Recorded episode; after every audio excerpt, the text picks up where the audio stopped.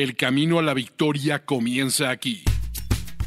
Los Fantásticos. Los Fantásticos. El podcast oficial de NFL Fantasy en español con Mauricio Gutiérrez, Mauricio Gutiérrez y Fernando Calas. Fernando Calas. No compitas en tu liga, domínala. Comenzamos Los Fantásticos, el podcast oficial de NFL Fantasy en español, la primera edición de tres, ya hablando para playoffs de Fantasy Football. Fernando Calas, ¿cómo te va? Espero que estés muy contento y que hayas avanzado ya a playoffs en la gran mayoría de tus ligas. Bueno, eh, yo tenía muchas ganas de hablar contigo, Mau. Ah, qué bueno, me da mucho gusto. Como sabes, eh, mis ligas de high stakes, los playoffs ya fueron, ¿no? Fueron las últimas dos semanas, ¿no? Sí. Esta última semana fue la final de las ligas, porque si ganabas estas finales, avanzaba para el playoff general por el millón Claro. de dólares, ¿no? Sí, de y yo estaba en tres playoffs de tres ligas y no gané ninguna. No.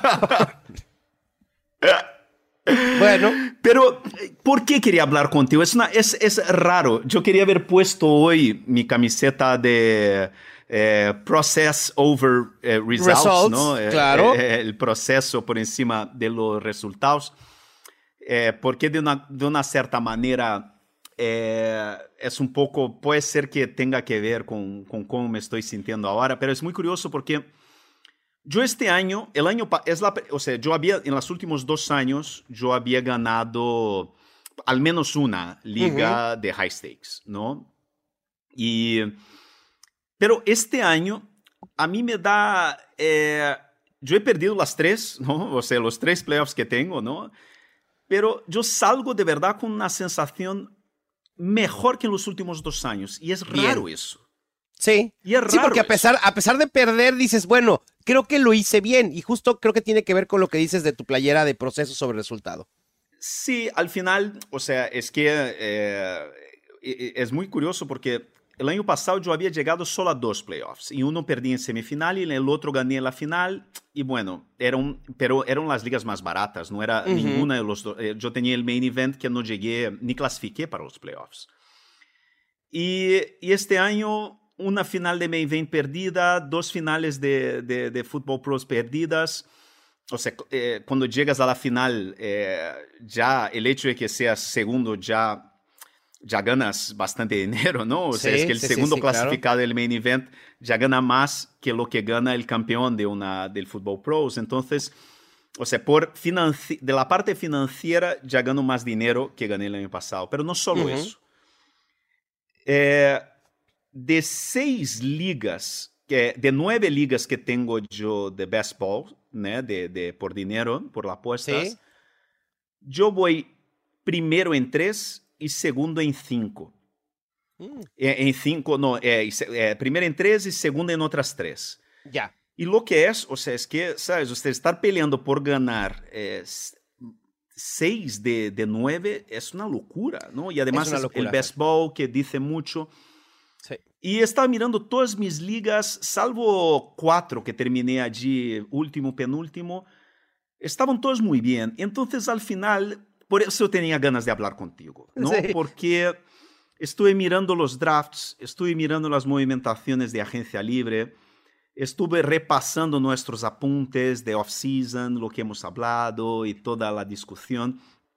Y yo creo que la sensación está, un día que haya perdido. Bueno, en las tres Sí. ligas, el hecho de que cuando pierdes la final y no te clasificas, entras para lo que es, o sea, lo que llaman el consolation bracket, que el Sí. campeón puede ganar todavía mucho dinero, ¿no? O sea, Ujú. yo creo que son los 20 mejores clasificados ganan, eh, ganan algo, yo no me acuerdo cuánto era, pero es bastante. Pero algo. Entonces yo Hay- todavía hay- hay sigo ahí con estas tres juego. ligas. Sí. Sí, yo sigo. Pero quería hablar, por eso tenía ganas de hablar contigo, porque hay algunas cosas que he identificado en Ujú. estos, en esta, en este año y en el proceso, Claro. ¿no? Y, y, y, y qué pasó en las ligas que no me fueron tan bien y por qué tantas ligas vinieron bien.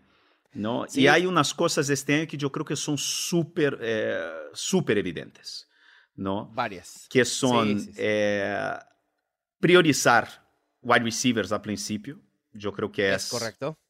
es eh, yo creo que este año quedó más claro. Ya en los últimos años ya parecía, para este año quedó clarísimo. Y yo no digo zero running back, porque zero running back mal, yo creo que ha acabado. O ha cambiado. Se ha adaptado. Sí, ya no, ya no puedes hacer lo que era el zero running back de otros tiempos, que es, sabes, contar que en algún momento en agencia libre eh, ibas a fichar algún jugador, porque eso ya Claro. todo el mundo ya entiende que no existe. sí. Y a la Sí, es muy- gente, es muy principalmente difícil. en ligas profundas, la gente va por running backs en rondas 12, 13, 14, eh, incluso 8, 9 jugadores que a lo mejor hace dos años salían en ronda 12, están saliendo en ronda 8, ¿no? Claro. Ento- pero estos jugadores son fundamentales. Por eso yo digo, o sea, yo creo que la, eh, para mí y lo que voy a hacer el año que viene es eso. Primeras cuatro o cinco rondas, wide receivers y tight end. Ajá. El hecho de Por que lo menos un tight end en las primeras cuatro o cinco rondas, ¿ok? depende del tight end. Y el... Ah, no, bueno, o- obviamente. Claro, Eh, Fer. Porque y a- vimos... ah, dime. Tu, tu estrategia de ir temprano por coreback también se va a ver modificada por lo que hemos visto. Estaremos hablando el día de hoy de Pat Mahomes, de Justin Herbert, eh, un poco del mercado fantasy con, con opciones de coreback, pero me, me interesa saber, en este tenor de lo que estás hablando, si tu estrategia de corebacks va a cambiar a esperar un poco más o preferirás o seguirás diciendo vale la pena ir por el Lamar Jackson, por el Jalen Hurts, por el Josh Allen o por Pat Mahomes, tratando de hacer stacks, obviamente hablando específicamente de ligas de high stakes como las que participas. No, yo creo que stacks es fundamental. Eso es otra cosa que iba a decir. El stack es fundamental, es importantísimo, es mandatorio. Sí. Tienes que hacer stack. Es, y principalmente con- en ligas más. Y, y yo te digo, incluso ligas casuales, eh, si eh, yo creo que va muy bien el stack, funciona muy bien. Claro. Pero eh, yo, yo creo que sí, eh, que, ah, o sea, la élite es la élite y vemos en- al final de la temporada cómo está yendo, ¿no? Eh, eh, los que están ahí arriba son básicamente la élite. Ujú. Pero si no pillo la élite al principio, eh, yo voy a hacer un cambio en la estrategia, que es eh, draftear al menos tres quarterbacks Ok. al final del draft. Mm. Aumentar el abanico. Claro.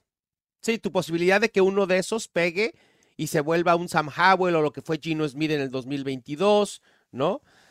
Sí, ha- hace sentido. Este año hubo dos, ¿no? Muy claros. Sí. Eh, na verdad, muy claros no, solo dos, ¿no? Hay Sam dos, Howell y CJ Stroud. los únicos. Sí. Por ahí Jared Goff pudiera ser, pero ha tenido muchos altibajos. Mm. Sí, pero, pero en general son dos, Sí. Sam Howell y, y CJ Stroud, sin duda. Sí, y en rondas medias tienes a, a, a Dak Claro, por supuesto. Y el resto. que puede ser uno de los MVPs del fantasy esta temporada, sin duda. Sí, ¿Y el, el resto, con muchas dudas y mucha volatilidad, como ha sido en general esta temporada, Fer. Eh, Eso es algo también muy relevante que hemos visto este año, la inconstancia. Eso ha sido lo más constante en fantasy, la inconstancia de absolutamente todos. Así que, Fer, vamos diciéndole a la gente de qué vamos los, a hablar. salvo los super wide receivers, ¿no? Los Ah, super bueno, wide receivers. Claro. Es lo que- único que- infalible. ¿Qué es lo que decías? Justamente preferir ese tipo de wide receivers élite, Tyreek Hill, Justin Jefferson, Jamar Chase, AJ Brown, porque sabemos que van a producir. Digo, lo de Justin Jefferson es un caso aparte por la lesión, ¿no? Claro. Lo de. Jamar Chase quizá también pueda verse como un caso aparte por el tema de Joe Burrow, pero hemos visto cómo aún con J.K. Browning, eh, con Jake Browning ha podido producir, así que eso no, no debería de preocuparnos tanto de cara al próximo Sí. año si se lesiona el coreback de alguno de esos wide receivers élite, ¿no? Que es justo lo que Sí. decíamos. Justin Jefferson iba o preveíamos que podía producir aún sin Kirk Cousins con Joshua Dobbs. E- Eso sucede con, con los wide receivers que son tan talentosos. ¿Alguno más, además de estos cuatro que mencioné ahorita, Fer? Eh, ¿Agregarías algún otro wide receiver élite? Ah, eh, yo, yo, creo que Amon Russell Brown. Claro. Eh, Chris Olave hizo una temporada extraordinaria. Sí. Eh, los dos eh, wide receivers de los Eagles, yo creo que si lo tienes, no te puedes quejar, ambos. No, para nada. Eh, no te puedes quejar. para nada. Incluso Garrett Wilson ha, ha- ha- ha- pues, ha terminado, principalmente en la parte final, estas últimas semanas, lo está haciendo muy bien. Y eh, o sea, dentro de lo que es, ¿no? lo que estamos Sí. imaginando que, que podría ser, claro, estamos hablando de Garrett Wilson, quizás estando más o menos en el mismo nivel de Amon Russell Brown, ¿no? Pero el gran, lo- el, el gran league winner de esta temporada, yo no tengo ninguna duda, es CeeDee Lamb. CeeDee Lamb es, es Claro. el gran league winner. Es, Pero- es- el que va a dar... sabíamos. Era un wide receiver alfa, Fer. O sea, ya lo sabíamos. Lo vimos el año pasado cómo había producido. Pero bueno. Sí, pero había muchas dudas, principalmente sí. eh, a Al partir comienzo. de la hasta la semana 4, el ataque de los, de los Cowboys sí. era totalmente inexistente, ¿no? De acuerdo. Y mucha gente, incluso por eso hemos dicho, o sea, compren CD Lamb, compren Drake Prescott. Ujú. Y la gente que compró, mucha gente me ha escrito, eso yo me alegro muchísimo, ¿sabes? Tanto Sí. en portugués como en español, mucha gente me ha escrito diciendo, mira, yo compré a Dak y a, y a, y a. CD Lamb y, y no- me ha ido muy bien porque era eso, ¿sabes? Y yo creo que el año que viene vamos a tener eh, una renovación muy grande los, las tres primeras rondas, ¿no? Yo Sí, creo de que acuerdo. Vamos a ver muchos wide receivers subiendo mucho ahí a las tres primeras rondas. Yo creo que Brandon Ayuk eh, va a estar más o menos al principio de segunda, ¿no? Eh, hay mucha gente muy buena que va, que va a subir, muchos jugadores jóvenes, y yo creo que vamos a tener ahí una caída vertiginosa de algunos ends y una subida de Dalton Kincaid, eh, eh, Trey McBride y, y, y Sam Laporta tremenda, vamos. Sí, totalmente de acuerdo, Fer. Fer, antes de empezar ya con el contenido de Fantasy, quiero decirte que en este episodio te tengo dos sorpresas. La ¿Ah, sí? primera, la primera es la MVP Burger de Carl's Jr., el sabor más americano. Se van a ir de espaldas cuando escuchen los ingredientes que tiene esta hamburguesa. Carne 100% Black Angus. Fer, estamos hablando de la Christian McCaffrey de las carnes para hamburguesas. Además, tiene salchicha y papas fritas. Recuerden que Carl's Jr. es la burger oficial de la NFL. Ya me dio hambre, pero hay que hacer los fantásticos primero que nada. Así que, Fer, la segunda sorpresa es que en este episodio mi regalo de Navidad es una sección a ciegas nuevamente para ¡No! ti en la parte final de este episodio de Los Fantásticos. No se la pueden perder. Y bueno, Fer, ya es la época navideña, época de regalos, época de reconciliación, de perdón. Nuestra encuesta de YouTube tiene que ver con eso. ¿Los Falcons han despertado, Fer? ¿Es momento de perdonar a Arthur Smith todas las que nos hizo durante el año por lo que vimos la semana pasada? La respuesta es muy sencilla, sí o no. ¿Tú qué dices, Fer? No. Implacable, Fer Calas llegó de Grinch, se vistió de Grinch y dice, no vamos a perdonar a Arthur Smith, pero ustedes comunidad, ¿qué dicen? ¿Lo perdonamos o todavía no es momento? Yo creo que cualquier de nuestros oyentes, ¿no? O la gente que nos está siguiendo ahora en directo en YouTube, que, que tenga a Bijan Robinson en sus equipos y estaba viendo el partido y veía como Tyler Algier estaba entrando y, y en aquel último drive donde Desmond Reader marcó eh, con una jugada de carrera, estaba Algier en el, en el backfield, no estaba Bijan Robinson. ¿Dónde estaba Bijan Robinson? Yo estaba gritando hacia la tele, yo estaba gritando, casi tirando el móvil a la tele. Fer, ¡Qué desesperación! ¡Odio Sí, pero, a Arthur pero- Smith! Pero, pero unas por otras, Fer. A ver, Brian Robinson en las últimas cuatro semanas, en tres ocasiones ha terminado como top 12 por ese juego aéreo. Ve Pero los números de Drake London. general. Claro, bueno, Fer, pero no podemos tener todo. Ve el, des- el despertar de Kyle Pitts. O sea, por lo menos nos está dando algo para, para no reclamarle tanto. A ver, entiendo la frustración, yo también lo, lo sufro cada semana. Pero no sé, ahí los dejo. A lo mejor es momento de un poco de perdón para Arthur Smith. Digo, ojalá no sea el coach de los Falcons la próxima temporada, pero al menos. Mira, hay alguien que me entiende. Hay alguien que me entiende, que nos ha mandado una pregunta, que, un comentario, Gema, que dice que está conmigo. Gracias, Gema. Gracias. Ah, por lo menos alguien, alguien me entiende. Gracias, Gema. O sea, normalmente yo funjo como el Grinch en todos lados y ahora eres tú, Fer, pero bueno, en fin. ¿Tú, el Grinch? sí, sí, sí, sí, un poco. pero un por favor, como tú, el Grinch.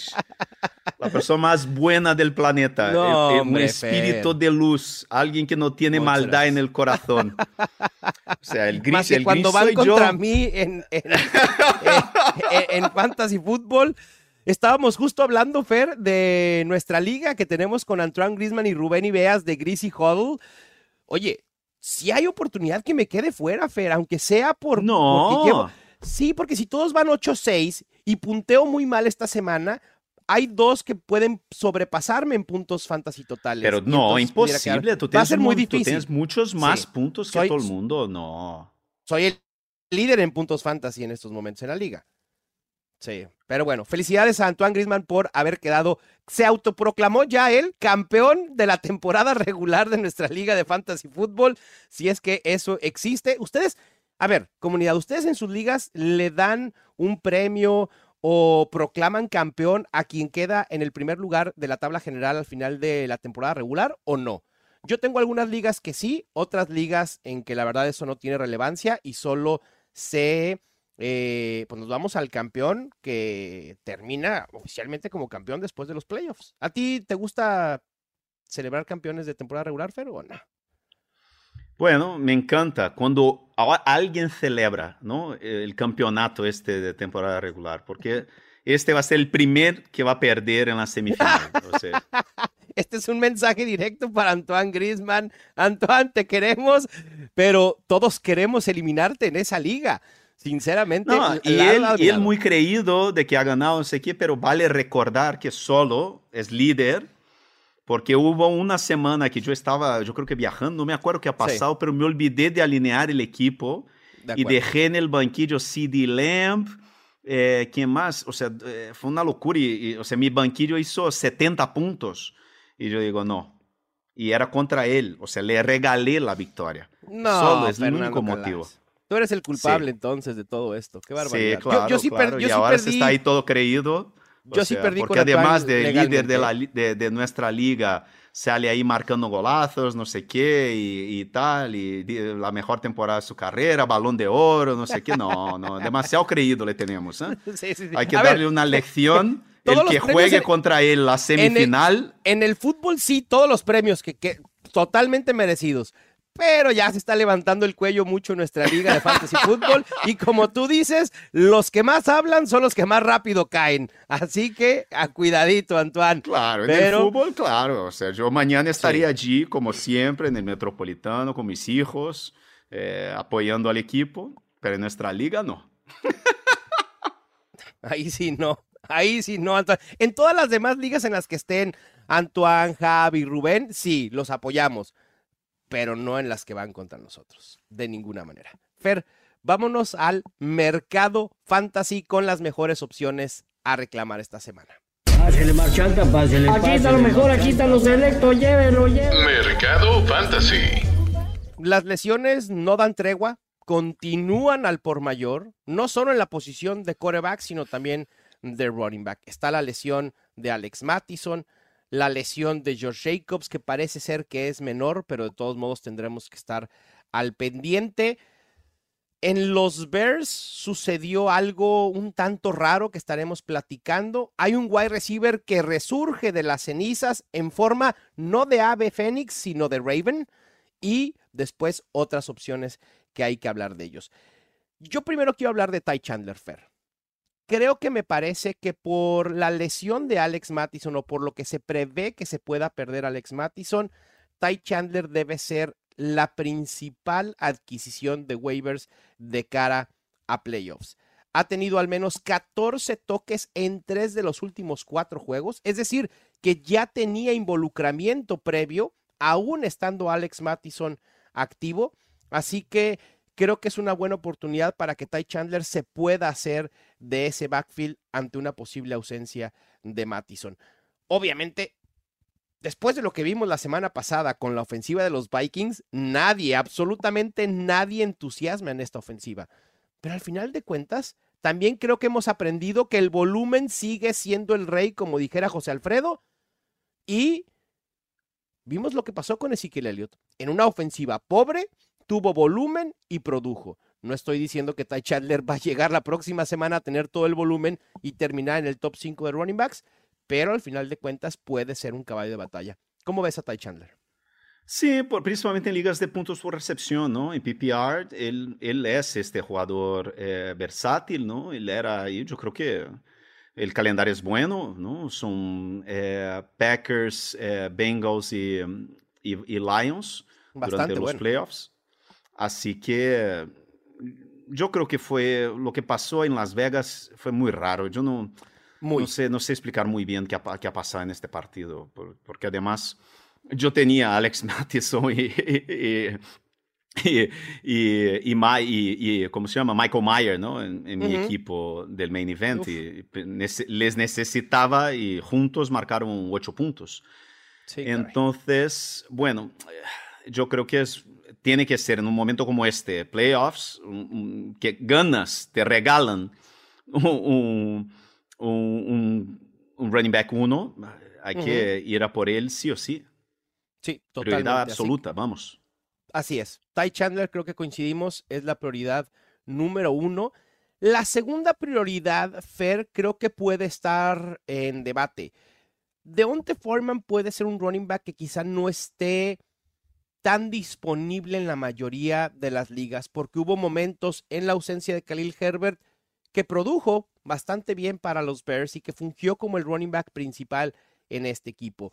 Pero después de que regresa eh, Khalil Herbert y después de que vimos a Roshon Johnson fungir como el running back titular antes de la semana de descanso, Deonte Foreman fue soltado en muchas ligas. ¿Prefieres a Deonte Foreman o prefieres a uno del Beckham? Que él, es a quien me refería, que ha resurgido de las cenizas, semana 7 a 14 con un 20% de target share, en cuatro de esos siete juegos al menos 23% de target share, 16 puntos fantasy en dos de sus últimos tres juegos. ¿A quién priorizarías en un vacío? Obviamente, si alguien necesita running back, tiene que ser Deontay Foreman. Si alguien necesita un wide receiver, necesita Odell Beckham. Yo creo, yo iría, yo iría con Jo- Odell Beckham porque estamos hablando de playoffs, ¿no? Y entonces no te da tiempo de, de dejar jugadores en el banquillo. Y, y Donta Foreman juega esta semana contra los Browns. Claro, El matchup es muy difícil. sí, El matchup es muy complicado. Tienes razón. Y, y Odell Beckham, sabes, 10, 10 targets, lo que vimos, ¿no? Al final, eh, de, o la- yo creo que la- el mayor beneficiado, ¿no? Eh, De, de todos los jugadores en este ataque, no, no con, con la lesión de Mark Andrews, no fue Isaiah Likely, fue Odell Beckham. Sí, Eh, Zay Flowers es el número uno, yo creo que con, con bastante diferencia. Además, tuvo un par de drops, ¿no? Podía haber sido todavía mejor su partido. Le buscó varias veces Lamar Jackson y además Lamar Jackson se nota que en muchos momentos va y habla con el chaval, ¿no? Sí. Empieza a hablar con él y, y, o sea, porque se nota que el equipo quiere, le necesita como número uno. ¿No? Y, y- yo creo que está clarísimo eso. Entonces, Zay Flowers es otro de estos league winners. Yo creo que, ¿sabes? Estamos viendo ahí algunos wide receivers que de estas rondas medias, Breno Ayuk, Zay Flowers, Cortland Sí. Sutton, ¿no? Eh, que, están, que están teniendo temporadas rea- verdaderamente buenas. Quizás Michael Pittman también, ¿no? ujú. Eh, que, son, que fueron excelentes DJ elecciones. Moore, Ah, no olvidemos a DJ, Moore. Sí, pero DJ Moore es, es- ya era cuarta ronda, ¿no? DJ Moore era cuarta ronda. Eh, te diré, te diré. A, a mi DJ Moore me lo, me lo despreciaban bastante, ¿eh? Pero bueno, en fin. Yo sí lo pondría ahí en la lista. Pero dale, dale. Yo no tengo a DJ Moore en ninguna de mis ligas. Yo no le estaba buscando. Yo tengo en una de las ligas que es la liga de ESPN Brasil, mis compañeros de ESPN Brasil, tenemos una liga medio Dynasty Keeper, no sé, es, un, es una Dynasty, pero que solo puedes tener, retener a seis jugadores. Claro, de no es una, es una Keeper porque no puedes hacer trades para el draft, es un poco lío. Sí. Pero yo tengo a DJ Moore porque le tengo desde el primer draft de hace tres o mm. cuatro años. Bien. Y, y, la verdad es que se me está, esta semana, por ejemplo, yo dejé a, a, a Zay Flowers en el banquillo porque eh, tenía a DJ Moore, tenía a Debo Samuel, eh, ¿quién más tengo en este equipo? Tengo, tengo un equipo bastante bueno, la verdad. Entonces yo iría, yo creo que apostar por Donta Foreman en la primera semana de playoffs sí. eh, contra, contra, los Browns. Sí. Los Browns. Y además, tú tienes claro de que va a ser él el caballo de batalla de aquí hasta el final de la temporada, Mao. A ver, para, para nada. Esa es una de las grandes incógnitas. Si realmente los Bears van a confiar en Deonte Foreman o quizá la próxima semana se despiertan Sí. en domingo y dicen, ah, no, mejor démosle 20 toques a Khalil Herbert. No lo sabemos, no lo sabemos. este es y mi por miedo. eso la incógnita ante lo desconocido en el backfield de los, de los, de los Bears, prefiero a Odell Beckham sin duda alguna. Sin duda. Eso, estoy contigo. Sí, en otras opciones de running backs fair, mencionar a Samir White o Amir Abdullah, ¿no? Como opciones en caso de que Josh Jacobs no pueda jugar en Thursday Night Football. Y por ahí también al running back de los Bengals, el novato Chase Brown, que poco a poco comience a quitarle oportunidades a Joe Mixon. Pareciera que no es una amenaza para el volumen sí, pero no para la producción de Joe Mixon. Lo hemos visto en dos semanas consecutivas, muy, muy productor. Pero Chase Brown, 31% de toques en semana 14 y puede ser un rol que pueda incrementarse conforme avancen los, las semanas y los Bengals dejen de ser un equipo contendiente a playoffs. Sí. Así que también él puede ser una opción. Y hablando justamente de los Bengals, Fer, ahorita estaremos hablando un poco más de la lesión de Justin Herbert, de eh, el bajón que está teniendo eh, Pat Mahomes. Jake Browning, ¿te parece un coreback en ligas de un solo coreback que merezca la pena voltear a ver? Es decir, ¿es real lo que estamos viendo de Browning? 25 puntos fantasy en dos juegos consecutivos, 5 touchdowns y una intercepción en semanas 13 y 14 enfrentando a los Jaguars y a los Colts. ¿O tiene que ver que estaba enfrentando a equipos de esa AFC Sur que por momentos parecía una división fuerte, pero que se ha desinflado un poco?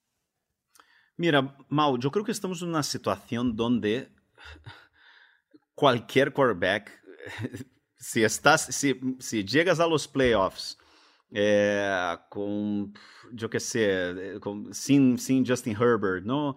Necesitando desesperadamente un, un quarterback, a lo mejor Ujú. habías apostado hace un par de semanas en Jordan Love, no, eh, yo te digo una cosa, yo no veo muchas cosas mucho mejores. ¿eh? Estamos en un año donde el quarterback apocalipsis es real Sí, sí, sí, totalmente. y, eh, y mira lo que pasó, por ejemplo, yo una de mis ligas de, de high stakes es una de las dos de Dynasty que tengo por pasta, ¿no? Era la última semana, la semana pasada. Yo ya estaba clasificado, pero podía terminar incluso segundo. Fiché a James Winston y de repente juega Derek Carr Derek Carr. todo destrozado, o sea, con una Sí. costilla rota, no sé qué, juega Derek Carr. O sea, yo. O sea, no, Sí, fue, sí. no fue cero, fue eh, eh, menos, eh, fue cero como a, a 0,4 negativo hizo James Winston, porque yo creo que tuvo una carrera que para perdió yardas. En fin, eh, yo creo que sí, yo creo que sí, sin duda. Sí, O sea, yo hablando, lo- o sea, hablando sí. de lesiones de, de corebacks fair, en el Scott Fish Bowl, en la tercera ronda de, de playoffs, mis corebacks disponibles en mi equipo, CJ Stroud, Jordan Love y Trevor Lawrence. Ante la incógnita de qué iba a suceder con Trevor Lawrence, obviamente preferí ir con CJ Stroud a pesar del enfrentamiento complicado contra los Jets. Todos sabemos lo que sucedió con CJ Stroud, una lesión lo margina de seguir jugando. Perdí el corte por 2.94 puntos. Pero bueno, así es esto, ni hablar. Muchas Madre mía. felicidades, muchas felicidades a los cuatro participantes que estuvimos haciendo draft en vivo en la Ciudad de México que avanzaron a la cuarta ronda de playoffs del Scott Bowl. Gema Martínez, René de Freak NFL, Chato Romero de NFL Fantasy en español, el que hace nuestros waivers y el Trade Value Chart, y también a Gabriel. Felicidades a ellos cuatro, que son los que mejor se posicionan dentro de las divisiones que hicieron draft en vivo en Ciudad de México. Así que, de verdad, felicidades a poner el nombre en alto y a pelear por ese lugar en la final del Scott Bowl. Los Fantásticos. Ver toda la NFL es una labor difícil, lo sé. Soy Luis Obregón y te espero todos los lunes por la mañana en la NFL en 10 para contarte rápido y conciso lo más importante de la acción de juego del fin de semana. Busca la NFL en 10 en tu plataforma de podcast favorita. Los Fantásticos. Vamos a hablar ahora sí de algo no tan entusiasta, pero que tenemos que tocar el tema en notas de impacto fantasy. Se nos lesionó Justin Herbert, uno de los corebacks que se añaden a esta lista interminable ya de corebacks lesionados. Obviamente habrá algunos que estén en una situación precaria que tenían a Justin Herbert sin saber qué hacer para la primera semana de playoffs o para la última de temporada regular en caso de que solo avancen cuatro en sus ligas. ¿A quién streameamos, Fer? ¿Gino Smith contra Philadelphia Eagles? Russell Wilson contra los Lions, Matthew Stafford contra los Commanders o en una situación aún más desesperada, Desmond Reader contra los Panthers o el propio Jake Browning que acabamos de mencionar. Mira, eh, Gino Smith, yo no tengo muy claro si Gino Smith va a jugar contra los Eagles. Eh, es, que lo que vimos este, sí, es que lo que vimos esta semana, vimos a Drew Locke hacer un partidazo contra San Francisco. increíblemente. Eh, yo creo que mejor partió su carrera. Probablemente sí, ¿eh? Yo te digo una cosa, fue el mejor partido de un quarterback de los Seahawks esta temporada. Wow. Jugó muy bien contra la defensa de San Francisco. El problema es que San Francisco ahora mismo es, o sea, yo no me acuerdo de, de haber visto, o sea, que alguien nos mande un mensaje o diga si eso ya ha pasado alguna vez. Pero yo no me acuerdo de haber visto en algún momento eh, un equipo, que un equipo lidere Pro Football Focus como número uno en defensa y número uno en ataque. Y San Francisco ahora mismo es número uno en, en defensa y en ataque. O sea, es que las casas de apuestas ahora mismo para el favorito para la Super Bowl es San Francisco, pero con una diferencia bestial, es una locura. Y además, lo bien que está jugando. Yo creo que lo único que puede, lo único que puede frenar a San Francisco ahora mismo son las lesiones, que está empezando a tener algunas lesiones complicadas en defensa. ¿no? Entonces, pero yo te digo una cosa, yo si soy, si soy los, los Seahawks, yo dejo, ¿Sigues yo con dejo Drew Lock? Yo dejo y a ver qué tal, a ver si fue, si él sigue jugando así, porque es un chaval. ¿Y lo utilizarías como streamer enfrente de los Eagles o preferirías utilizar a alguien más? No, no, no, no, no. Yo, yo creo que Desmond Reader es el mejor streamer esta semana, sin ninguna duda. Ok. ¿Por sobre Russell Wilson enfrentando a los Lions también, Fer? Sí, son, para mí son los dos mejores streamers de esta semana. Ya. Son Desmond Reader y, Russell Wilson. Pero Russell Wilson ahora yo creo que no estará ya eh, disponible. Yo creo que hace ya como tres o cuatro semanas que ya queda claro que los Denver Broncos ojo con los Denver Broncos en los playoffs. ¿eh? Yo creo que pueden sorprender a mucha gente. Porque están sí, van a sacar un susto más de uno. Sí, yo creo que los Denver Broncos van a ir lejos. Yo creo que vamos a estar hablando de los Denver Broncos jugando muy ahí bastante eh, cuando a, finales de, de, enero. ¿eh? Ojo, porque no, no tanto por Russell Wilson, pero más porque es un equipo ahora mismo muy rocoso, la defensa está jugando muy bien. Mm, ojo, ojo, ojo con estos broncos. De, esos equipos que se crecen al final de la temporada y llegan con muy buen ritmo enero. Y cuidado, porque además sabemos de la experiencia que tiene Russell Wilson, de la experiencia que tiene Sean Payton eh, eh, en estos momentos de, ganar o morir, ¿no? En, en, enero en playoffs.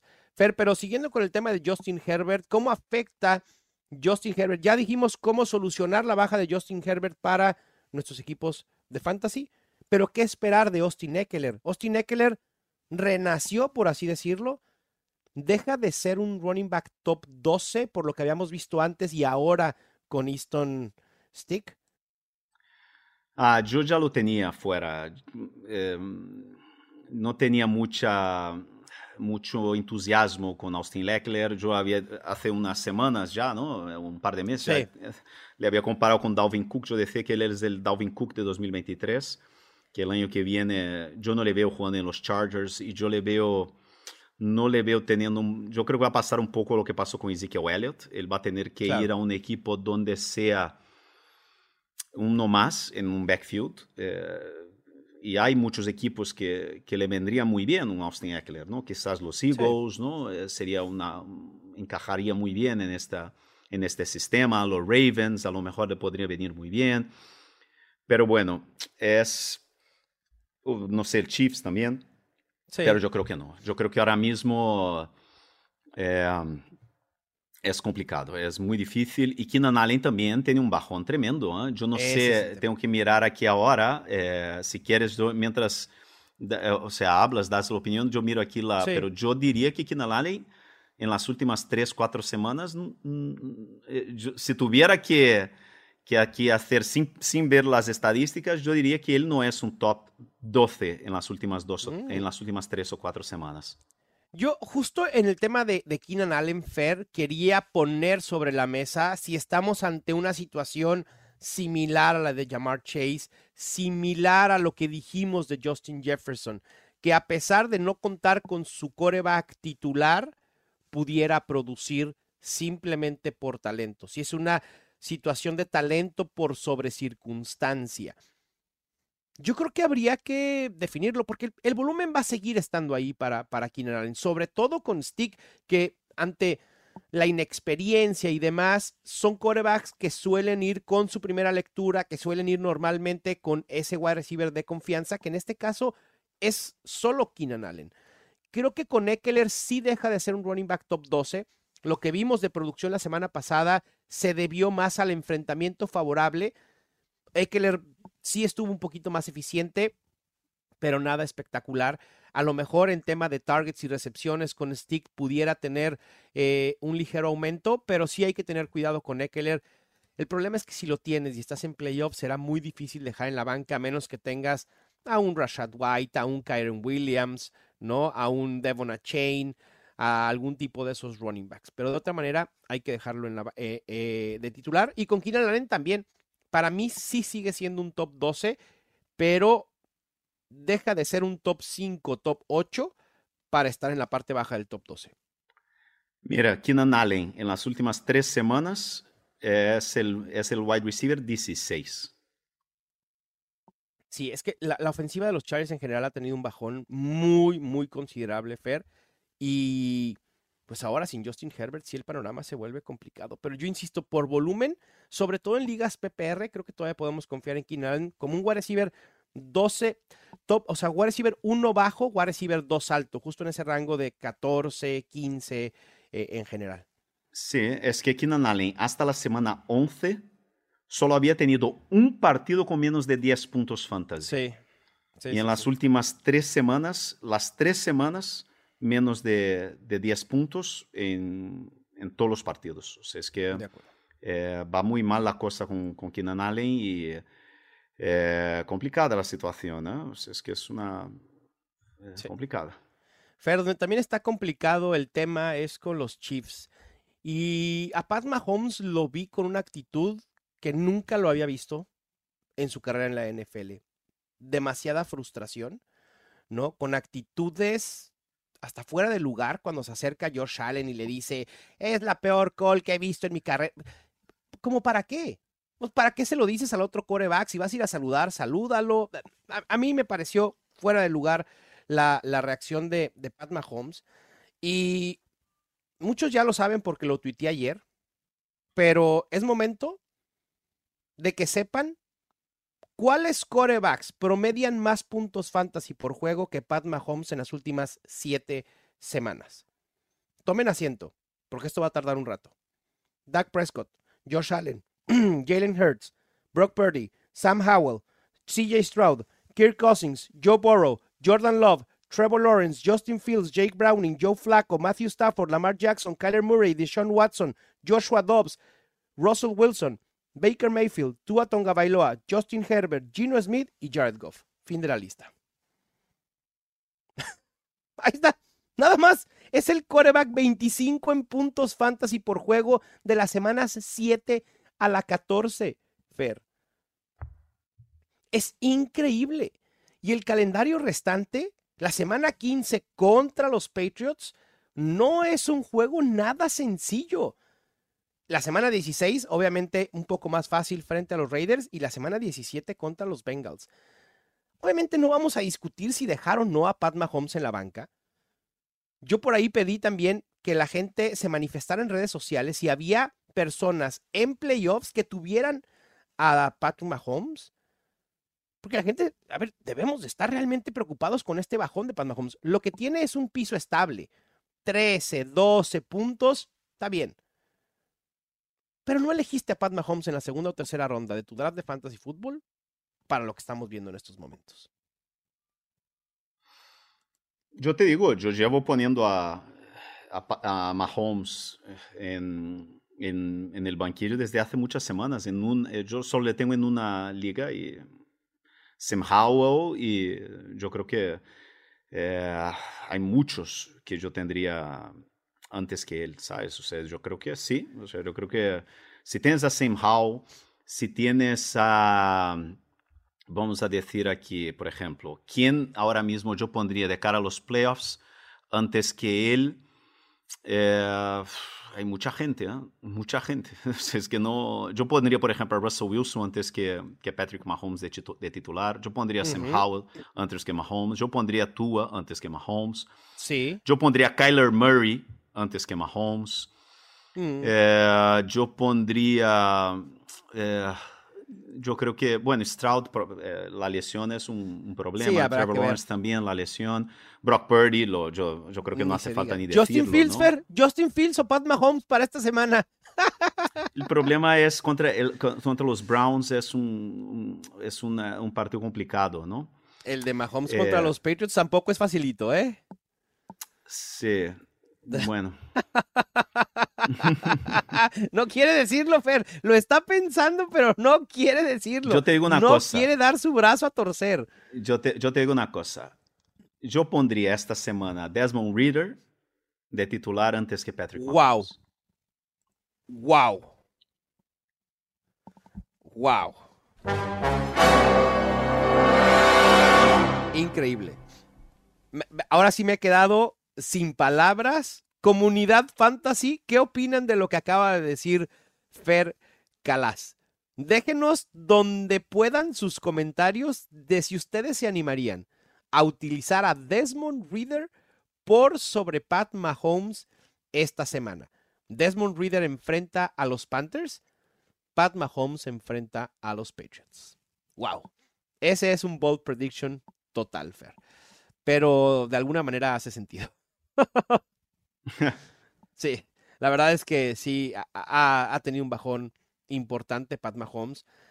Y creo que no solo es atribuible a la falta de receptores, ¿eh, Creo que también hay algo que sucede con Pat Mahomes que no está al 100%, no en, en, estado de salud, sino en su juego, en la forma en la que lo hemos visto jugando normalmente en la NFL y en general con la ofensiva de los Chiefs. Totalmente, Mahomes es un sufrimiento este año, sí. Sí, sí, sí. Pero bueno, ahí está. No, no hay que utilizar a Bailey Zappi por sobre Pat Mahomes. wow. Cualquiera antes que Pat dice, no busco 15 puntos en un coreback mínimo 20. Comienzan a llegar los comentarios, así que ahí está. Fer, les recordamos participar en la encuesta que tenemos en YouTube de si es momento o no de perdonar a Arthur Smith. Y yo insisto, la ofensiva de los Falcons está carburando, está mejorando, Fer. Villan Robinson, 10 acarreos, 34 yardas, un touchdown. No es lo que quieres para Villan Robinson. En, cuestión de juego terrestre, está lejos. 10. Lejos. 10. no. De ninguna manera. Lo que quieres son 20. 20 acarreos. Pero Mínimo 15. Sí, claro. Y voltea a ver luego. Y cuatro y tres, mínimo Mínimo 15 y 3 recepciones. A Fer le va a dar algo si sigo hablando de los Falcons. 5 targets, 3 recepciones. Bueno, tuvo 7 targets, 5 recepciones, 54 yardas, Fer. Está compensando unas con otras. Mínimo.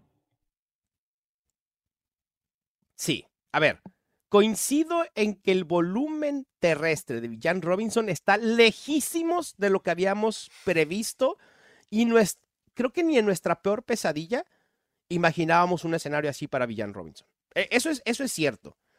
Porque dijimos, no, no es posible que haya sido por un running back en el top 8 y que la aplicaste con Drake London, la aplicaste con Kyle Pitts, no lo vas a utilizar. Bueno, spoiler alert, sí nos la aplicó Arthur Smith Punto. Así es. Pero ve los números de Villan Robinson. En las últimas 13, 4 semanas ha sido 3 top 12, aunque pudo haber sido más, claro, pero bueno, lo tomamos. Top 12. Pero vale, vale que yo no soy, vale que yo no soy un espíritu de luz como tú, ¿sabes? Eh, pero tampoco yo soy una persona que tiene mucho odio en el corazón, ¿sabes? Me queda claro. No, no, me queda claro. Alegre, simpático, me llevo bien con todo el mundo.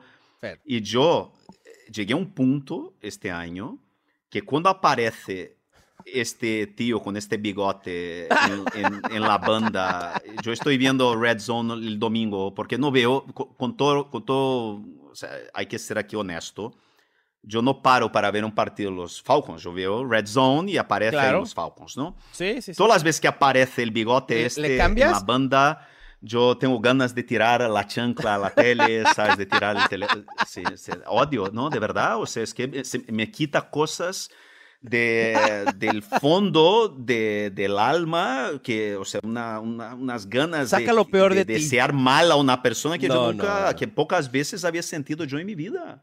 No, no, Fer. Tranquilo. Sí, te lo juro. ¿ah? Hay que mandarle buena vibra a Arthur Smith. Porque ve, ve, lo que hizo con Drake London: 11 targets, 10 recepciones, 172 yardas. Kyle Pitts, 6 targets, 3 recepciones, 57 yardas. El segundo touchdown por fin Pero ¿cuántas personas tenían a Drake London a esta ah, altura de la temporada? ¿Cuántas personas tenía Drake London y Kyle Pitts de titulares en sus equipos? no, no, muy pocas, porque quienes teníamos a Drake London y a Kyle Pitts los teníamos en la banca ahí eternamente, esperando justo este despertar. Eso es. Es que, Fer, semana 15 contra los Panthers, si me estás diciendo que Desmond Reader es uno de los mejores streamers a utilizar esta semana, que lo utilizarías incluso por sobre Pat Mahomes, entonces también hay que utilizar a Drake London y a Kyle Pitts en consecuencia. O sea, sabes lo que va a pasar, ¿no? van, a ganar los, van a ganar los Panthers 7-0. Tan tan. Eso es, monsoon, ¿sabes? Aquellas tormentas que solo pasan allí en, la costa este, en el sur de la costa este, tormenta tropical, claro. lluvia, humedad, tres interceptaciones, o sea, es que, oh, madre mía. Es como cuando yo me subí al barco de Tyson Hill y lo hundí, punto. Esa semana fue la única que Tyson Hill no produjo. Eso es. En fin, suele, suele pasar.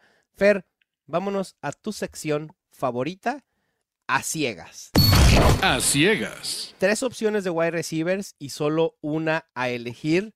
Comunidad, ustedes también pueden participar eligiendo qué opción prefieren. Debo hacer el disclaimer de que las tres opciones de wide receiver son buenas opciones fantasy. Mm. Y mm. nos vamos a enfocar en lo que han hecho en las últimas cinco semanas. Mm. La opción A ver, aquí tomen nota, es el wide receiver 1 en targets con 67. Es el wide receiver 1 en recepciones con 46.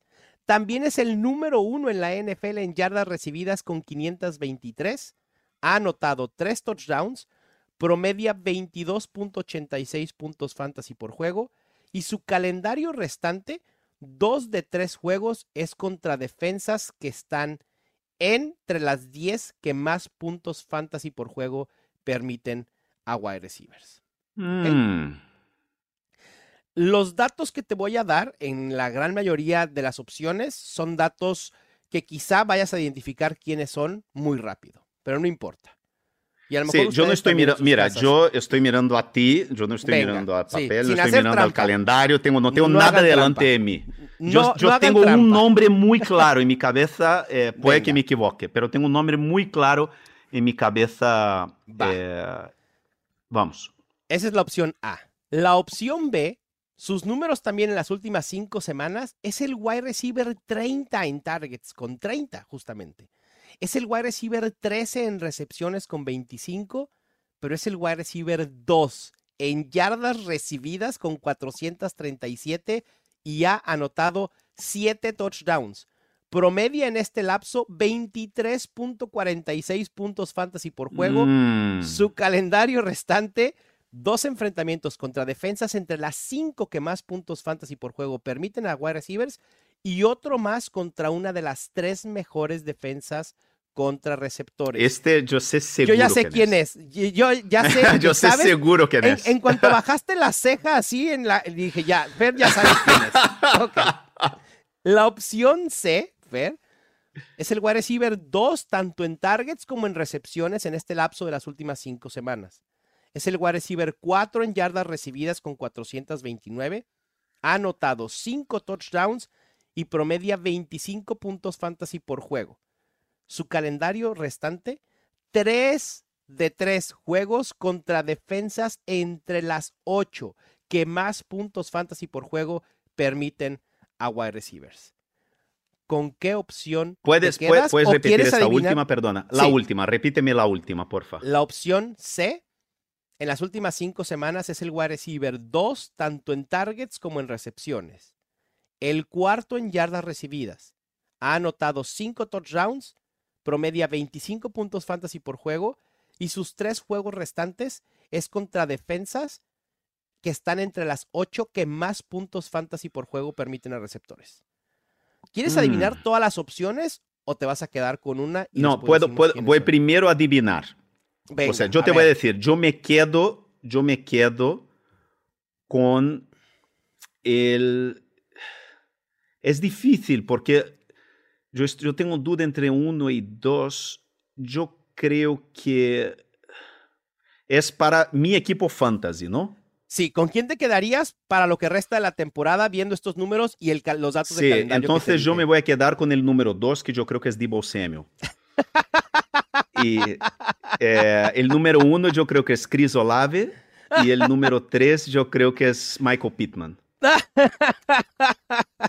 Fer, atinaste uno de los tres y es con el que has decidido quedarte. La opción B, opción 2, es Divo Samuel. Es que es Lo- muy fácil por el número de yardas que tiene Exacto, con tan pocas, pocos targets. ¿no? exactamente. La es porque él es un Samuel maestro de las, de, de las yardas eh, después del catch. Es, es el mejor wide receiver de la NFL en este sentido. Pero los, los otros, yo estoy, yo estoy curioso, porque yo tenía duda entre el primero, Sí, entre si pudiera ser eh, eh, Chris Olave o Zay, Zay Flowers, tal, quizás. ujú. Pero a lo mejor no es ninguno de los dos. Y el tercer, Sí, si no. no me es Michael Pittman, no sé, no sé quién puede ser. Te, te dije que eran opciones top, top, top. La opción B, como dijiste, Divo Samuel, porque además ahí la clave es que también ha anotado touchdowns por tierra y por eso el total de siete touchdowns. Gran opción, creo que lo podemos considerar como un top 8 por lo menos para el resto de la temporada. Las otras opciones, Fer. Quiero que la gente nos ayude a ver si, si adivinan quién era la opción A y la opción C. Así que dejen sus comentarios. Vamos a ver, sigue- seguimos hablando. Si quieres, hablamos mientras la gente va mandando, va Va, me- me mandando opciones. Me O sea, Raúl Vamos dice Metcalf, Jaden Reed, eh, Brian Sánchez. Eh, Vamos a dar el resultado de la encuesta, Fer, en lo que llegan las respuestas. ¿Te late? Ah, CD Lamb. Yo me había olvidado totalmente de CD Lamb. CD Lamb es el uno, claro. Tan, tan, tan, tan, tan, no. Claro. Lamb es el tercero. Es el CeeDee 3. Lamb es el, el 3. Wide receiver 2 Ah, en mira, targets señor y mayor, señor mayor Wide receiver, sí. wide receiver 4 en yardas recibidas y 5 touchdowns. CeeDee Lamb es justo el número 3. Falta que adivinen quién era la primera opción Ah, o la qué opción bien. A. Yo me había olvidado totalmente. Se me fue la, la olla. Yo no pensé en CD Es- Lamb. Número Mm. 1. en targets, recepciones y yardas recibidas en las últimas cinco semanas. Claro, Hablamos es de el él. Gran, es el gran league winner, sí, sí, sí. Ya Hablamos- habíamos dicho aquí. ¿Mm? No, de hecho, se van a llevar una sorpresa cuando sepan quién es, porque hablamos de él. No, no es Cortland Sutton, Oscar. No, no es Cortland Sutton. Oscar Fernández, Cortland Sutton. Nope. Ah, puede ser, o sea, no, no, no es del mismo equipo, ¿no? No puede ser. No, o sea, no, están en el mismo equipo. Entonces, CD Lamb, eh, espera, déjame pensar. Pittman, yo dije Michael yo, Pittman bueno, tampoco es Michael Pittman. Déjame pensar. Nope. Una, dos, tres, cuatro, cinco. Seis, semana cinco. Ahí está. Estoy ¿Hubo otra respuesta por ahí? Eh, Tarek Hill, DK Metcalf, no, no es Tyreek Tarek Hill, Hill. DJ Moore. No, no es, no es Christian Watson, tampoco. Nope. Y Tarek Hill no es. Tampoco es Tyreek Hill. Tampoco es Mike Evans. Tampoco es Odell Beckham. No, lejos, lejos de ser Odell Beckham. Bueno, me parece que creo que no le van a atinar nunca. Per, la opción A, que en las últimas cinco semanas no, tampoco es Rashid Rice, Miguel, que es el wide receiver 1 en targets, recepciones y yardas recibidas en las últimas cinco semanas. Jorge, no es Puka Nakua. Debo tu manzana, tampoco es Nico Collins, es redoble de tambores, Keenan Allen. En Targets, Ajá. ¿qué más? Targets, targets, recepciones y yardas recibidas. Tiene 40 y ahorita te voy a decir los targets, son de las semanas 10 a la 14, 67 targets, supera a CeeDee Lamb con Ah, 59. 10 y 14, ah, trampita. Claro, las últimas cinco semanas, claro, es lo que decíamos. Claro, claro. 46 porque- recepciones. Sí, sí, porque él hace dos semanas extraordinarias, la 11, Ujú. eh, o sea, tiene, o sea, sí, sí, sí, pero después las últimas tres es cuando desaparece, pero él hace tantos puntos. Sí, targets él sigue teniendo muchos, sí, es verdad. Qué Sí, bien. así es. Así que la Divertido, opción, ¿eh? La opción A era Keenan Allen, la opción B, Divo Samuel y la opción C, CD Lamb. Los resultados de nuestra encuesta, pues parece ser que todos fueron del lado del Grinch y no del lado del espíritu navideño, porque el 78% de los que Bien. votaron en nuestra encuesta en YouTube dijeron que no, Bien, no es momento de perdonar.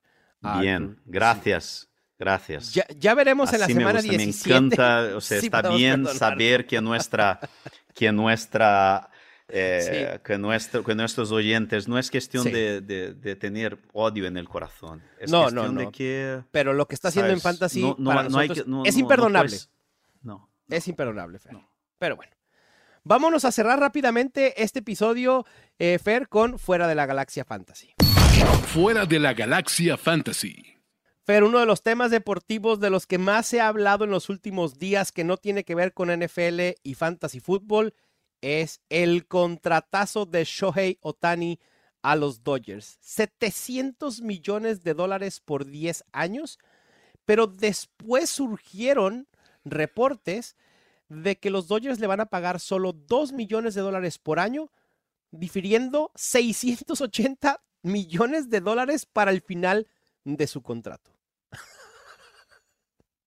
¿Qué opinas? ¿Es un, es un cisma en, en, en los contratos deportivos lo que estamos viendo con Otani? ¿Es, es fuera de serie?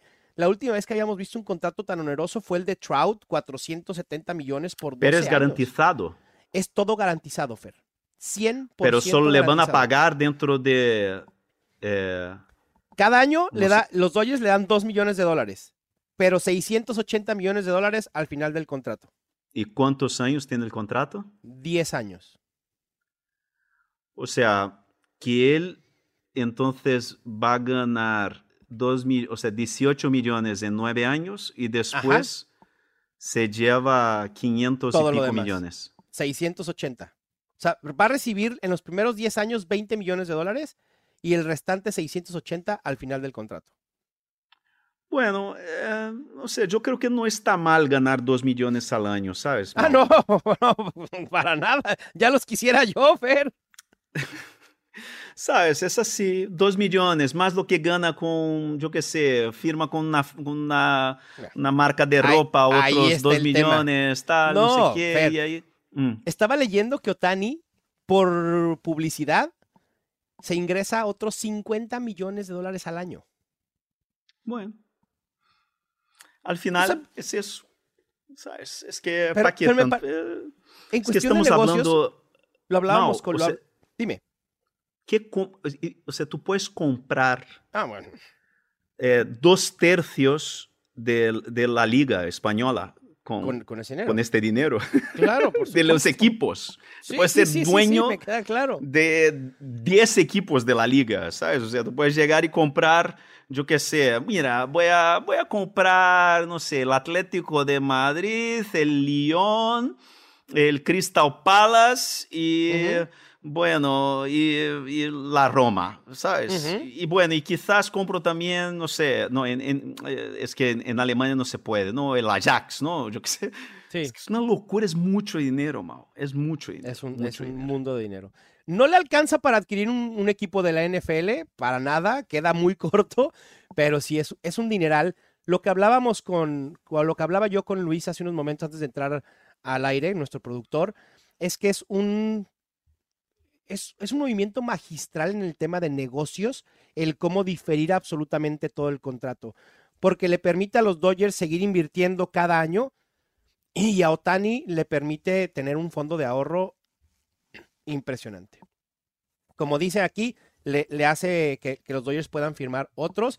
Y luego, dice, leí hace rato que fue algo que él solicitó para que ese dinero se utilice en nuevas contrataciones. Sí, a ver, obviamente esa es la parte pública, pero también para Otani tiene muchos beneficios extras el diferir ese dinero. Pero es un contrato que de verdad se va a hablar durante muchos, muchos años. Así que, eh, pues ahí está lo de Otani. Los precios para el Opening Night, para el Opening Day de los Dodgers han tenido un aumento de precio en 74%, de 474 dólares a 811. Y los precios en promedio para juegos en Dodger Stadium han subido en un 47%. Así que, pues ahí está, Fer, un paradigma en los contratos deportivos, el de Shohei Otani. Lástima que se fue a los Dodgers, va a ser difícil competir contra ese equipo, pero bueno, en fin. Fer, con esto cerramos este episodio. Seguimos un rato más para preguntas de Fantasy Football aquí en YouTube. Te mando un fuerte abrazo. Un abrazo y suerte en vuestros playoffs, amigos.